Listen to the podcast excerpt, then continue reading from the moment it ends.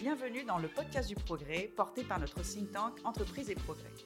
Ces différents épisodes nous emmènent à la rencontre de celles et ceux qui portent une nouvelle vision positive pour la société, l'économie ou l'entrepreneuriat. Je suis Claire Agnès Guetin, secrétaire générale d'Entreprise et Progrès, et j'ai le plaisir d'accueillir aujourd'hui Geoffroy Durusquier, directeur de mission au sein du cabinet Prosphère Dirigeant. Bonjour Geoffroy. Bonjour Claire Agnès. Tu as rejoint Prosphère il y a trois ans après avoir dirigé des écoles et centres de formation professionnelle. Tu as participé aux missions de redressement des sociétés du groupe ATI en tant que directeur général en France et directeur général adjoint au Royaume-Uni, puis la société Chaland-Mégard. Je vais commencer par une première question. Qu'est-ce que Prosphère et quel est votre métier? Alors Prosphère, euh, nous sommes une communauté de 20 dirigeants, tous salariés de Prosphère nous sommes envoyés en général par deux euh, dans les entreprises qui nous sollicitent. Et euh, dans les entreprises qui nous sollicitent, bah, nous les dirigeons ou nous les accompagnons. Euh, souvent, ces entreprises, elles font face à des enjeux qui nécessitent, un changement profond, ou elles sont aussi parfois en difficulté. Dans toutes ces entreprises, nous insufflons le vent du changement. Alors, qu'est-ce que ça veut dire? Ça veut dire faire confiance aux salariés, ça veut dire responsabiliser au maximum tous les salariés leur donner du pouvoir. Ça veut dire analyser très profondément ce qui fonctionne, ce qui ne fonctionne pas, en transparence avec tous les salariés, avec un seul objectif qui est toujours le même dans toutes les entreprises que l'on dirige ou que l'on accompagne, c'est établir une profitabilité durable, assurer la pérennité des entreprises et des emplois. Voilà ce que c'est Prosphère. Justement, nous allons dans cet épisode parler ensemble des liens entre progrès social et entreprise. Lorsque l'on pense progrès social, on pense spontanément aux politiques sociales, à l'action publique ou aux grandes lois qui ont fait avancer le progrès social. Rarement on associe l'entreprise au progrès social, et pourtant tu sembles prôner le fait que ce sont les organisations économiques qui peuvent être de véritables vecteurs de progrès social et humain. Oui, tout à fait. Donc je vais commencer par une question très simple. C'est quoi le progrès social selon toi? Alors ce que je voudrais dire en introduction, c'est que l'entreprise est, devenue un lieu de sociabilité par excellence. Pourquoi? Parce que malheureusement, je pense malheureusement, la famille les moins, et l'État euh, a eu tendance à, se décharger euh, de sa responsabilité vis-à-vis des entreprises. Et c'est un vrai défi pour les dirigeants, et c'est pas facile. Hein. À mon sens, le progrès social en entreprise, c'est de créer les conditions pour que chaque salarié, à tous les échelons de l'entreprise, puisse vivre sa vie professionnelle en étant pleinement lui-même. Et c'est pas si simple. Hein. Pour moi, c'est un enjeu qui est essentiel. C'est-à-dire que il puisse être totalement lui-même, homme ou femme responsable, capable de prendre des décisions. Pourquoi euh, je te dis cela? Parce qu'au début de chaque mission, je rencontre tous les salariés. Et au début de chaque mission Prosphère, nous rencontrons tous les salariés de tous les échelons. Et trop souvent, j'entends des gens me dire euh, je suis pas là, euh, je suis là pour faire mon job et c'est tout. Je, ne suis pas payé pour réfléchir je ne sais pas si notre entreprise est performante ou pas. C'est grave, c'est très grave qu'un ouvrier, un employé ou un cadre ne sache pas si son entreprise est performante ou pas. Je te raconte une histoire très récemment. Hein. Deux mois, j'ai rencontré un salarié euh, qui, bien que participant au comité de direction de son entreprise, ne savait pas que l'activité dont il était responsable était très déficitaire. Alors concrètement, euh, qu'est-ce que ça veut dire de créer les conditions pour que les salariés soient pleinement eux-mêmes? Je pense à trois sujets prioritaires. Le premier, c'est que les salariés, tous les salariés, soient responsables de leur travail comme ils sont responsables de leur famille, de leur maison, de l'association à laquelle ils appartiennent. Presque tous les salariés, je ne dis pas presque, tous les salariés ont des responsabilités personnelles, individuelles, collectives, en dehors de l'entreprise. Il faut qu'ils puissent retrouver ce niveau de responsabilité dans l'entreprise qu'ils ont ailleurs. Le deuxième sujet, c'est que tous les salariés soient autorisés à contribuer au développement de l'entreprise. Je pense que le succès de l'entreprise, son développement, sa croissance, c'est l'affaire de tous les salariés. Et enfin, le troisième point, c'est qu'ils puissent prendre des décisions, dans un cadre qui est déterminé, certes, mais qu'ils puissent prendre des décisions. Nous appliquons euh, systématiquement le principe de subsidiarité, c'est-à-dire que ce sont ceux qui font qui décident. Alors je crois que finalement, le progrès social en entreprise, c'est de restaurer ou d'assurer la dignité de l'homme et de la femme dans l'entreprise. Je vais te raconter une petite histoire. Euh, une PME, dans une PME industrielle qui était en difficulté et que j'ai dirigée avec un autre membre de l'équipe euh, Prosphère euh, il y a trois ans. Au bout de quelques jours, des salariés de l'atelier sont venus me rencontrer et m'ont dit que les conditions de sécurité dans l'atelier n'étaient pas suffisantes. Alors avec les salariés de l'atelier, encore une fois, tous les salariés, nous avons immédiatement créé un groupe de travail pour traiter ce problème qui était essentiel. Et, à ce moment-là, la situation de l'entreprise était très délicate, situation de trésorerie notamment, était très très tendue. Mais euh, naturellement, il n'était pas question de sacrifier la sécurité des salariés. En créant ce groupe de travail, j'ai donné la possibilité aux salariés de déterminer comment ils se sentiraient le mieux possible en sécurité, avec l'obligation bien entendu euh, d'à tout le moins respecter la, réglementation. 15 jours après, le groupe de travail euh, me remet un projet de mise en sécurité de l'atelier. Très bien. Je te le disais, la situation financière de l'entreprise était très tendue, mais j'ai tout de même validé les, budgets nécessaires à, la mise en œuvre de, ce plan. Hein. Euh, c'était évidemment non négociable. Et alors, c'est ce qui, ce qui s'est passé après qui est vraiment intéressant. Comme on avait réuni tous les salariés pour leur expliquer de manière transparente la situation de l'entreprise, la situation de la trésorerie, euh, ils se sont à nouveau réunis entre eux sans que je leur demande. Et ils ont déterminé comment ils pourraient faire baisser ce budget, hein, ce budget de mise en sécurité de l'atelier, sans dégrader la qualité, en faisant appel à des fournisseurs amis, en travaillant avec des apprentis. Certains sont venus travailler le soir sur la base uniquement du volontariat. Et finalement, le projet, il a coûté 40% moins cher que prévu, parce que ces salariés l'ont entièrement pris en main. Je ne leur avais pas demandé encore une fois. Et, je trouve ça euh, absolument euh, passionnant parce que euh, cette histoire, et, à mon sens d'ailleurs, c'est le groupe de travail qui a le mieux réussi dans cette entreprise. Ce petit exemple hein, qui est modeste, mais qui était important à l'échelle des entreprises, il illustre comment la, dignité des salariés de cet atelier a été restaurée. Ils ne travaillaient pas suffisamment en sécurité, ils ne se sentaient pas en sécurité, ils ne s'exprimaient pas, ils n'étaient pas écoutés, ils ne prenaient pas de décision.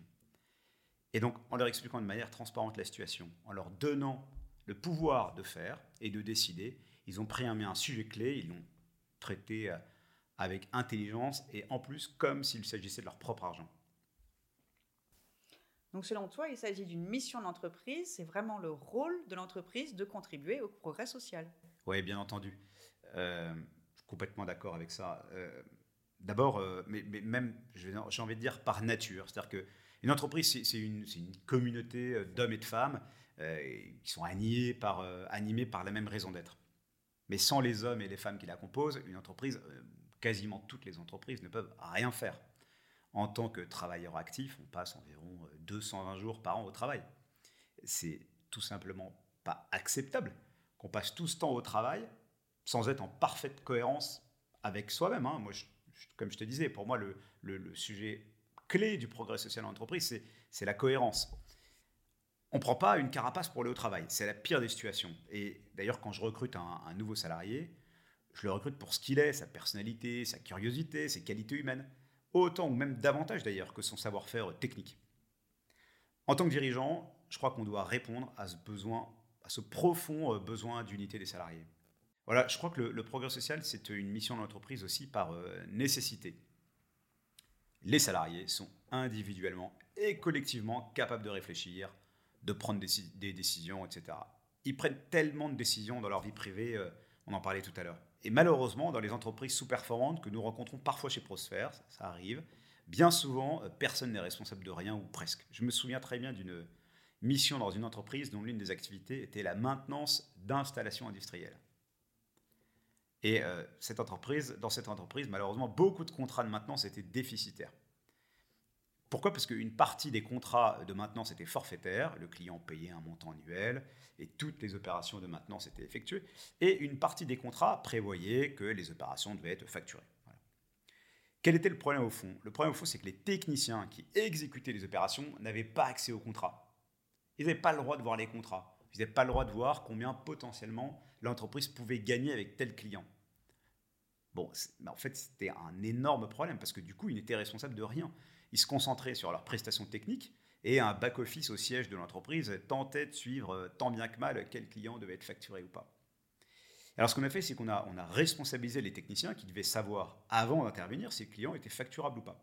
Ça n'a pas été un chemin simple. Hein. Euh, au début, certains d'entre eux ne voulaient pas de cette responsabilité. Mais au bout du compte, ils étaient fiers d'être totalement responsables des contrats et pas seulement d'avoir fait un bon euh, travail technique. Et donc, je crois profondément, tu vois, par, pour les raisons que j'évoquais avec toi, que le progrès social, c'est un moyen de performance de l'entreprise. Justement, parlons-en de cette performance des entreprises. De nombreuses entreprises commencent à s'emparer des problématiques de progrès social en entreprise. Mais qu'ont-elles à y gagner? Y a-t-il un risque? En vrai, est-il réellement possible de concilier progrès social et performance au sein d'une entreprise? Oui, je crois. Et, je crois que l'entreprise a tout intérêt à, responsabiliser ses équipes, à les rendre plus autonomes, à leur confier des missions qui sont pour moi des, vecteurs du progrès social. Et il n'y a aucun risque à considérer que les salariés peuvent prendre des décisions, par exemple. Et même si les salariés prennent des initiatives et se trompent, ce n'est pas un vrai risque. Parce que, euh, en même temps que j'encourage les salariés à prendre des décisions, je mets en place un processus de prise de décision, compte tenu euh, duquel, avant de prendre toute décision, on doit consulter toutes les personnes concernées. Et donc, si jamais le processus de prise de décision est respecté, je protège chaque salarié qui se tromperait. Le risque pour moi, c'est celui d'un malentendu. Je crois qu'il ne faut pas confondre progrès social avec État-providence ou même entreprise-providence. Je crois que l'entreprise n'est pas là pour pourvoir à tout, elle a son objet. Alors tu demandais, euh, Claire-Agnès, comment on peut concilier progrès social et performance. Je vais te répondre en, prenant le problème dans l'envers, puisque j'ai eu euh, quelques expériences euh, de direction d'entreprise qui étaient sous-performantes ou en difficulté. Dans une situation où seules quelques personnes qui composent le comité de direction sont informées et on peut prendre toutes les décisions de l'entreprise pour tout le monde, il y a un très grand risque en effet que cette entreprise aille dans le mur. En revanche, en instaurant du progrès social, de la subsidiarité, en autorisant les salariés à décider, je vais informer tous les salariés de la situation de l'entreprise, leur donner la possibilité d'agir très concrètement. Hein. Parfois, c'est des choses très simples. Et la rémunération, par exemple, est-ce que c'est un enjeu de progrès social? Très bonne question que celle de la rémunération. Et je vais te raconter comment nous traitons l'enjeu, le sujet de la rémunération euh, dans les entreprises que l'on dirige. Évidemment, on souhaite bien rémunérer les salariés pour qu'ils vivent correctement. Et je me réjouis que l'on vive dans un pays où euh, euh, les gens qui travaillent sont généralement correctement payés. Et c'est d'ailleurs une bonne nouvelle aussi que la campagne présidentielle en cours se préoccupe du bien-être des salariés et, notamment de la question du pouvoir d'achat qui est essentielle euh, particulièrement cette année. Pour autant, je, crois profondément que chaque expertise, chaque métier doit être rémunéré, chaque personne doit être rémunérée de telle sorte que la compétitivité de l'entreprise soit assurée. Je vais te raconter une, histoire vécue donc, dans une, une entreprise. Il y avait un salarié qui réclamait une augmentation, sans quoi il démissionnait. Il justifiait pas sa demande, et moi je vais être augmenté, sinon je m'en vais. Bon. Alors, on a saisi son appel. On lui demande de créer un groupe de travail, encore un, traitant du sujet de la rémunération. Alors donc, un groupe de travail s'est réuni qui était piloté par, euh, par ce salarié qui voulait être augmenté. Et, euh, et, il a été euh, super actif. Évidemment, ils étaient très motivés. Alors, les enjeux, quels étaient-ils? C'était d'abord de cartographier les métiers dans l'entreprise. Puis ensuite d'interroger le marché, des recruteurs, des chasseurs de tête, la fédération professionnelle. Moi-même, je les ai aidés d'ailleurs. Pour la méthode, pour savoir qui appeler. Et, quelles étaient les questions? C'était de connaître le niveau de rémunération communément admis pour chacun euh, des métiers euh, dans notre entreprise. Et donc, le groupe de travail, il a pu constituer une grille de rémunération totalement objective. Et ça a permis quoi? Ça a permis d'augmenter les salariés qui étaient en dessous du niveau du marché.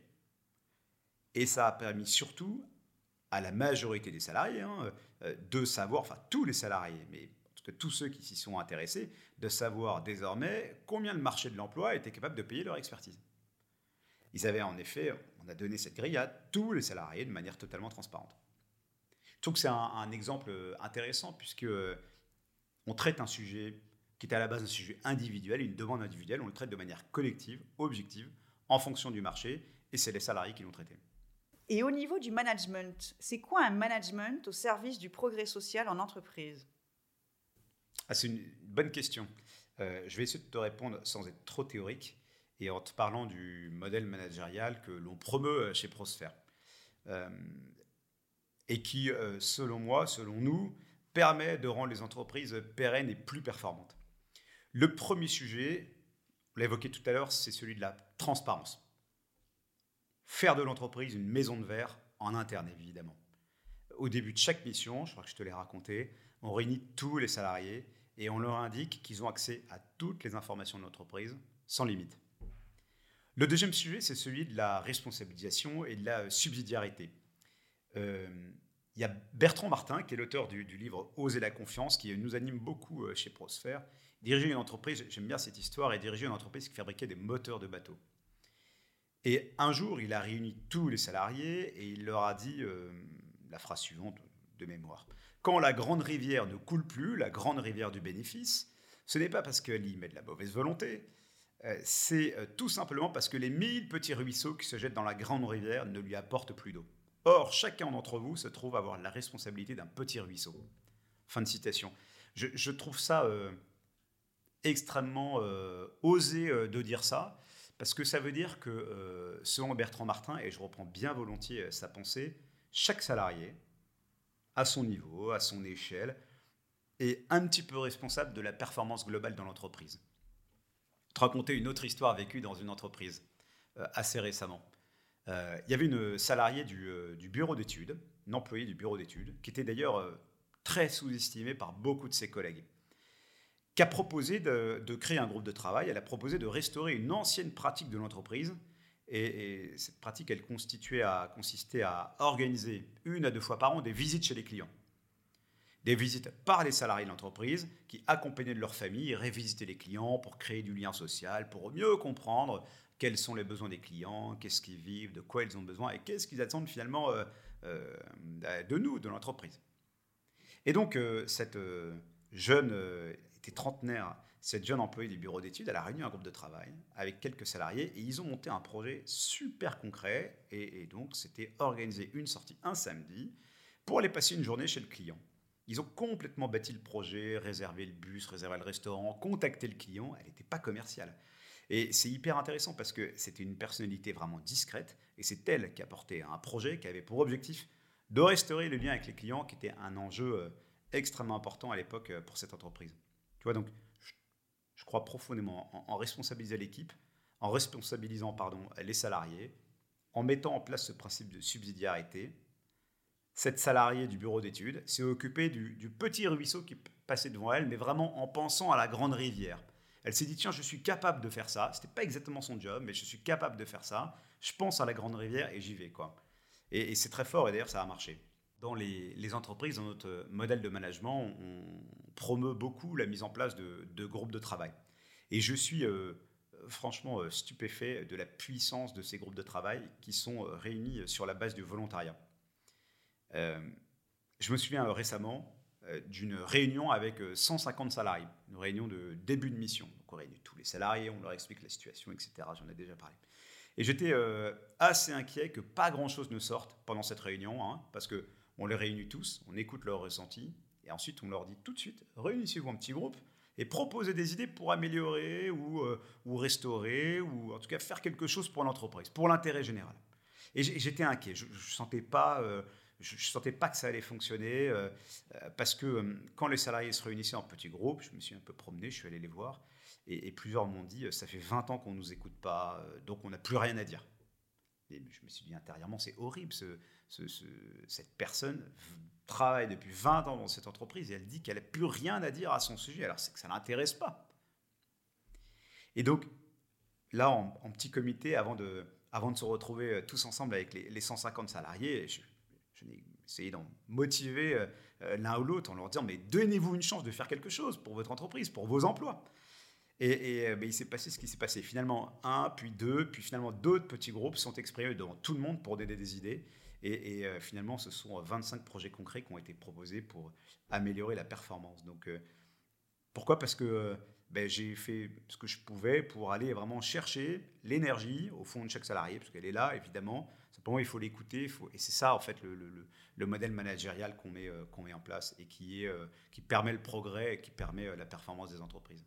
Ce que tu racontes rejoint parfaitement ce que pense notre fondateur d'Entreprise et Progrès, M. Antoine Ribou, l'ancien président de Danone, qui en 1972, quand à l'époque ça s'appelait BSN, avait prononcé ce superbe discours de Marseille qui disait en gros la performance économique va de pair avec la performance sociale. Et sans la performance sociale, il n'y a pas la performance économique. Bon, tant moi 50 ans plus tard, je suis d'accord.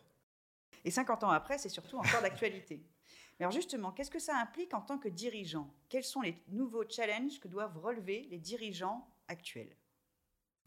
Alors qu'est-ce que ça implique euh, en tant que dirigeant? Euh, de promouvoir le progrès social Ça implique aussi une grande exigence vis-à-vis du management intermédiaire.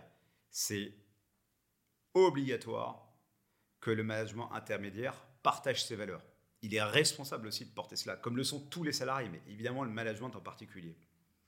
il doit porter cette volonté du progrès.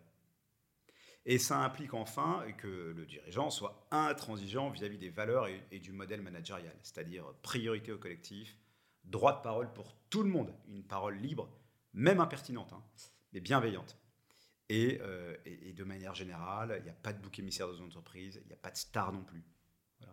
Personne ne peut sauver ou transformer tout seul une entreprise. Et ça, le dirigeant doit l'accepter. Chez Entreprise et Progrès, nous sommes des leaders activistes. C'est quoi pour toi un leader activiste? Un leader activiste, c'est la baseline de l'entreprise de progrès, c'est ça? Absolument. pour moi, euh, euh, Geoffroy, être un, leader activiste, ouais, je crois que c'est ça, c'est euh, d'avoir, d'être venu travailler chez Prosphère. C'est faire le choix d'une certaine façon de diriger. Il y en a plusieurs, évidemment. Mais moi, je suis fier de promouvoir toutes les valeurs dont on a parlé euh, pendant cet enregistrement. Euh, hein, je vais pas revenir dessus, mais je, suis vraiment fier de ça. C'est une vraie chance, je crois, euh, de pouvoir être en pleine cohérence avec moi-même. Je crois profondément à tout ce que je t'ai dit hein, sur le partage avec les salariés, la responsabilisation, etc. Et donc, je, me sens bien dans, l'exercice de, mon job. J'ai l'occasion d'en parler très souvent avec mes amis, ma famille. On échange évidemment qu'est-ce que tu fais, comment se passe ton, ton, travail, etc. Et, je vois au travers de leur regard, qui est, un miroir pour moi, à quel point euh, j'ai de la chance de pouvoir euh, travailler dans un environnement où, les valeurs sont extrêmement fortes et, même prioritaires. Euh, lorsque Michel Rességuier, qui est donc le, fondateur de Prosphère, donc l'a, fondé, sa conviction, son intuition, c'était qu'il faut euh, c'est mieux de diriger, c'est préférable de diriger plusieurs entreprises à plusieurs qu'une seule entreprise tout seul. Et ça va plutôt à contre-courant hein, euh, de ce qu'on entend aujourd'hui euh, dans le monde. Mais, je crois que c'est fort, hein, cette priorisation du collectif, cette priorisation de l'autre. Ce métier de travailler chez Prosper, il représente aussi des, contraintes, puisque beaucoup d'entreprises que nous, accompagnons sont situées en région, loin de mon domicile, et, je suis euh, marié avec de jeunes enfants. Donc c'est vrai que c'est une contrainte pour ma famille euh, et pour moi, puisque je ne suis pas à la maison en semaine. Mais, euh, mais comme je te le disais, je suis en pleine cohérence avec moi-même. Donc avec mon épouse, on a aussi fait ce choix. Elle me permet de, faire, de faire ce choix fort de, de, pouvoir unir mes convictions profondes et, et mon job. travailler chez Prosphère, ça me permet d'être un dirigeant d'un certain type mais aussi d'être vraiment fier de mon job et d'être en pleine cohérence avec moi-même. Et puis, euh, dernier point, je suis vraiment euh, profondément heureux euh, d'avoir rencontré Entreprise et Progrès. J'espère qu'on va faire un bout de chemin ensemble parce que les valeurs, et, on a parlé de la force du collectif, on, a parlé de, l'intérêt pour l'autre, de faire croître l'homme. Hein, je crois que c'est pour le coup, c'est un vrai sujet de l'entreprise, faire croître les hommes et les femmes. Euh, on l'a dit en introduction, hein, l'entreprise est un lieu de sociabilisation et, est une priorité. Donc j'y crois très fort et donc je suis très heureux de ça. Voilà. Merci Geoffroy. Merci Claire Agnès.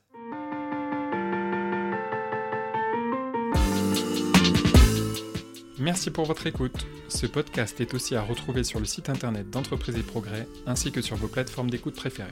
Si cet épisode vous a plu, merci de le partager largement autour de vous et aussi à nous suivre sur les réseaux sociaux en tapant dans vos barres de recherche Entreprise et Progrès. À bientôt!